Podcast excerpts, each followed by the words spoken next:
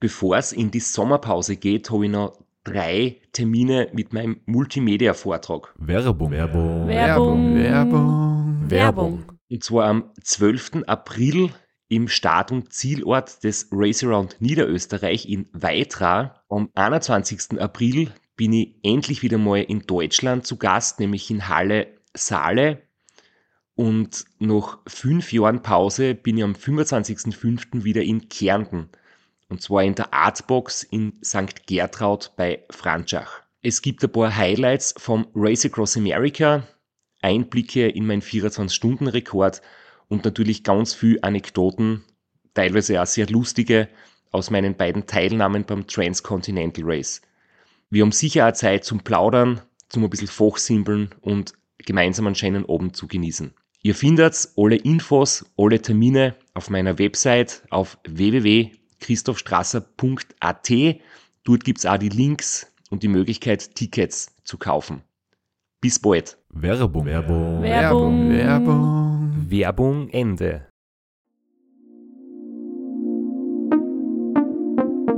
Podcastwerkstatt. Herzlich willkommen bei Sitzfleisch, dem Ultracycling Podcast mit Christoph Strasser.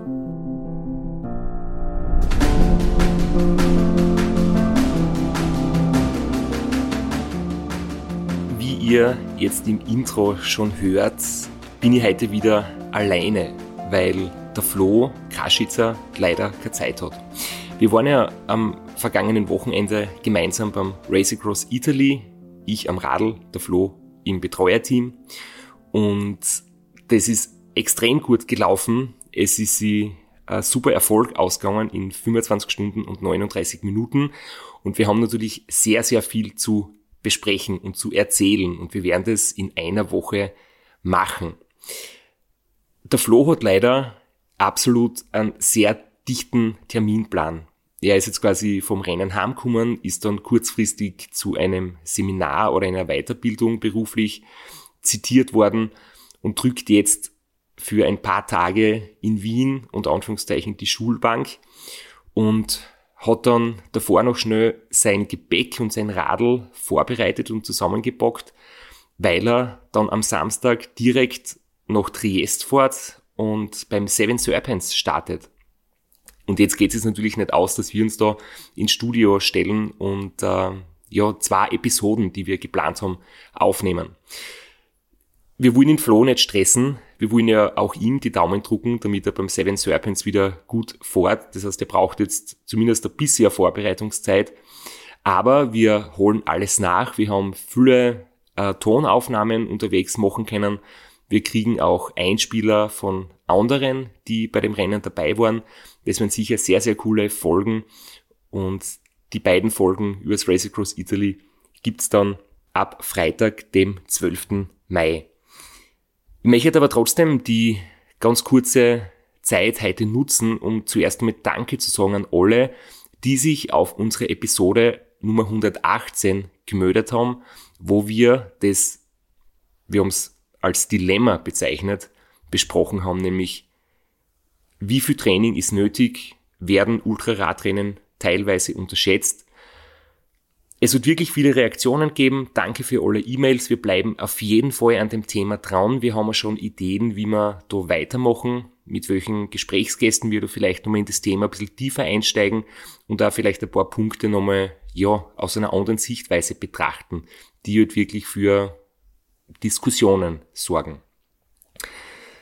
Was ich noch heute loswerden möchte, es gibt äh, sehr, sehr interessantes neues Buch über Ultracycling, nämlich vom Dr. Kurt Matzler. Er muss es jetzt ertragen, dass ich gerade seinen Titel dazu gesagt habe.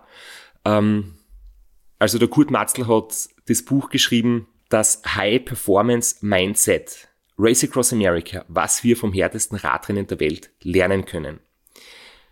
Das Buch ist jetzt gerade im EGOT Verlag erschienen, ist schon erhältlich. Ich habe ein kleines Vorwort dazu beigesteuert und habe das Buch auch schon durchlesen können natürlich.